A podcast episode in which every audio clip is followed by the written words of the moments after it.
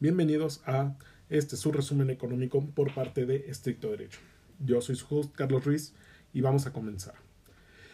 Se llega a un acuerdo histórico por parte del G7 para reformar el sistema fiscal internacional. De esta manera se busca que empresas como Google, Amazon y Apple, entre otras, no se les sea tan sencillo acudir al respaldo de paraísos fiscales, así como tiene el mismo G7 por parte del presidente Joe Biden implementar un plan de infraestructura para frenar el crecimiento de China como una amenaza para la comunidad internacional y los países democráticos.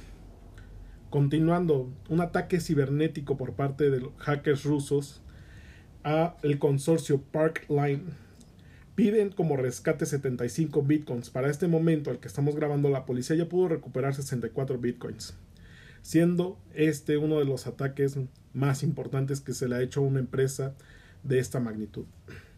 Por otro lado, El Salvador aprobó como moneda oficial el Bitcoin, siendo este el primer país en reconocer una criptomoneda. Sin embargo, esta decisión generó mucha incertidumbre debido a que la criptomoneda es excesivamente volátil y no se puede mantener un precio estable dentro de la misma. Ahora, Chile inaugura la primera planta termosolar en América Latina. Esto con el objetivo de que el país se convierta en CO2 neutral para 2050. Y por último, la naviera china Costco quiere adquirir una participación en el puerto más importante de Alemania en Hamburgo.